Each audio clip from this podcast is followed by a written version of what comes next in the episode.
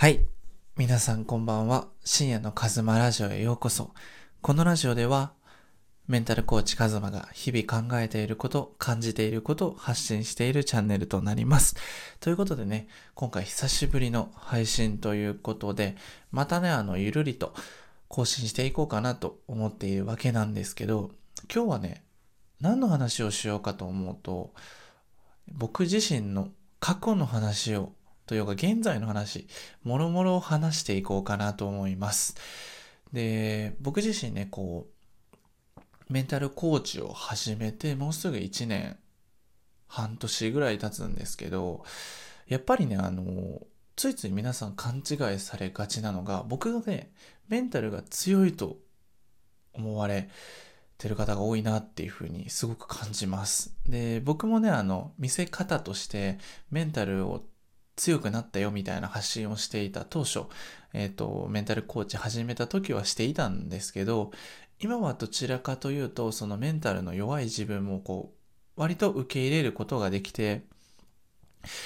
メンタルコーチをしているにもかかわらず、僕自身のメンタルっていうのはね、決して強くないです。むしろあの自己評価で言うと かなり弱い方に当たるかなと思います。本当にあの落ち込みやすいし、人間関係でこうすごく悩んだりもするし、こうメンタルがこうメンヘラと言われてるような、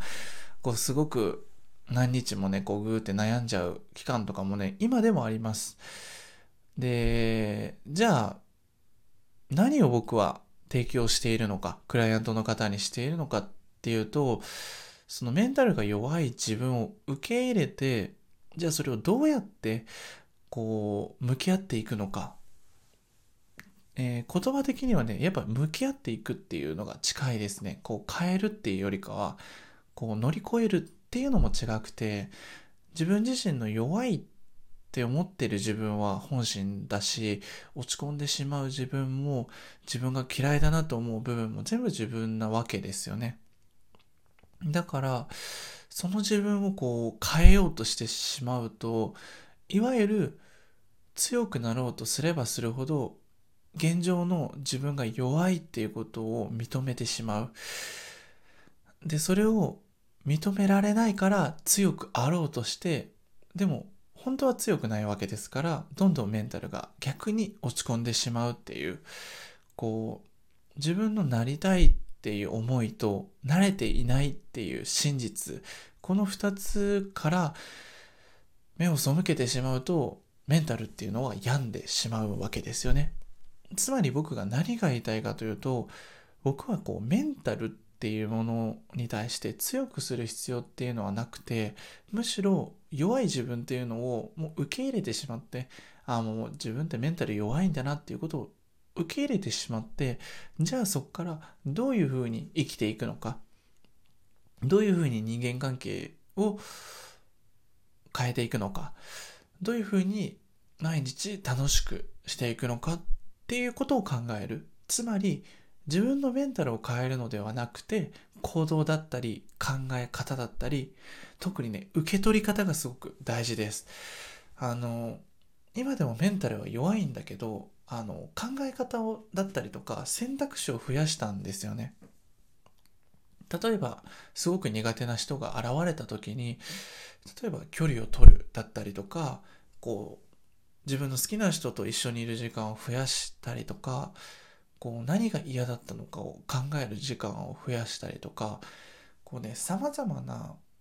一つの悩みに対していろんな選択肢を持てるようになったんですよね。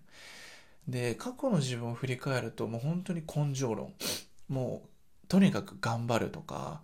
あのもうやるしかないとか負けたくないとかそういうふうな曖昧な選択肢しかなかったんですよね。こう逃げちゃダメだとかやめちゃダメだとか負けるなとかこうじゃなきゃいけないとかそういうふうなこう自分がどう見られているかばっかり意識したんですよね。でまあこれがねあの今抜けたかというとすごく難しいんですよね。僕自身もまだまだ成長段階ですしまだまだ修行の身としてはねあのまだまだ曖昧なんですけど少なくとも周りからの目線を気にしてる自分を認めることができたからこう自分は周りなんか気にしてないとかこう自分自身を受け入れないとやっぱりねこう抗おうとするとねしんどいんですよね。だって勝ち負けの世界にいたら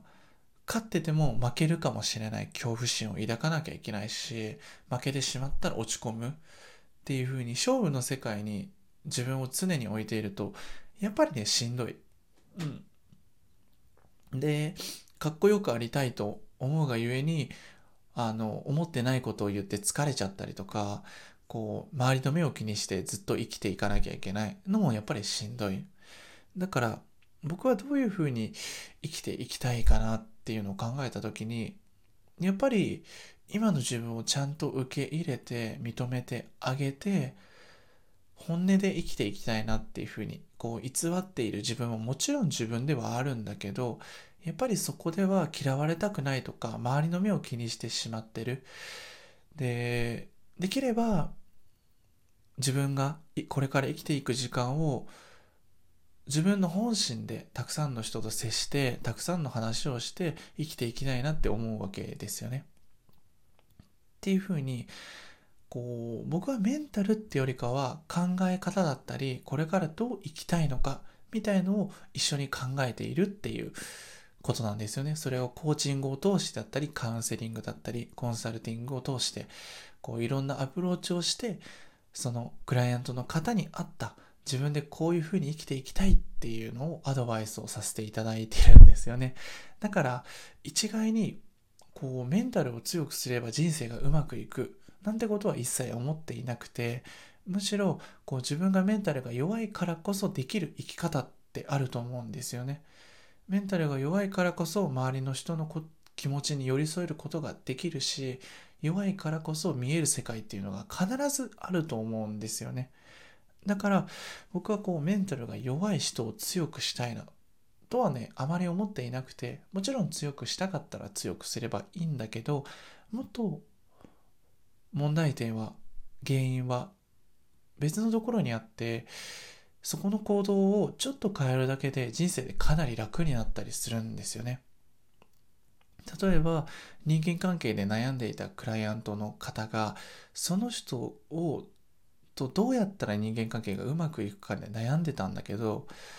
逆に自分の好きな時間を増やしてみたらっていう提案をしたんですよね。そしたらお休みの日自分の好きなことをたくさんしてこう仕事が終わった後に好きな人と飲み会をしたりそういうふうにね自分の好きな人と関わるようになってなったクライアントさんはねその人間関係のストレスは完全にはなくなってないもちろんその人はずっと職場にいるんだけどそれよりもあんま気になくな気にならなくなったっていうふうにおっしゃっていただいたんですよね。で僕自身はねその提案しかしてないのであの特に何かしたわけじゃないんだけどあのやっぱりねあの嫌いな人のことを考えてるだけでイライラするから僕はね好きな人の時間を増やした方がいいんじゃないかな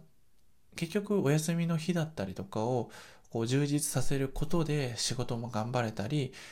ちっちゃい些細なことに対して心の余裕があるから気にならなくなるんですよね。気になっても流せるようになる。まあ、いっかとか、まあ、今日飲み会あるからいっかなとか、そういうふうに流せるようになったりするんですよね。これっていうのは、メンタルの状況はね、そのクライアントさんは変わってないんですよ。別に強くなるトレーニングもしてないし、考え方も変えてない。ただ、純粋に時間の過ごし方を嫌いな人から好きな人、好きなこと、好きなものに対して考える時間を変えただけなんですよね。いわば見るとこを変えた。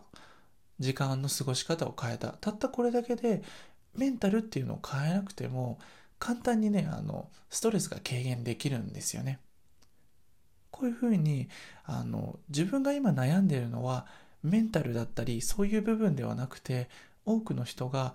自分に対しての向き合い方だったりとか認められないとかね時間の過ごし方がちょっと変えるだけでかなりね本当に変わるのでそんな発信をねこれからしていこうかなと思ってます。ということでね今回はこれぐらいにしてこれからはねこうラジオ配信ねまた毎日ね更新していこうと思います。で Twitter の方はねあの毎日必ず更新してね、自分に対してのことだったり、メンタルだったり、人間関係だったり、様々な捉え方、考え方を発信しているので、もしね、興味を持った方は覗いていただけるとすごく嬉しいです。プロフィールの方にね、URL は貼ってあるので、ぜひそちらからご覧ください。ということで、以上、深夜のカズマラジオでした。皆さん、素敵な夜をお過ごしください。おやすみなさい。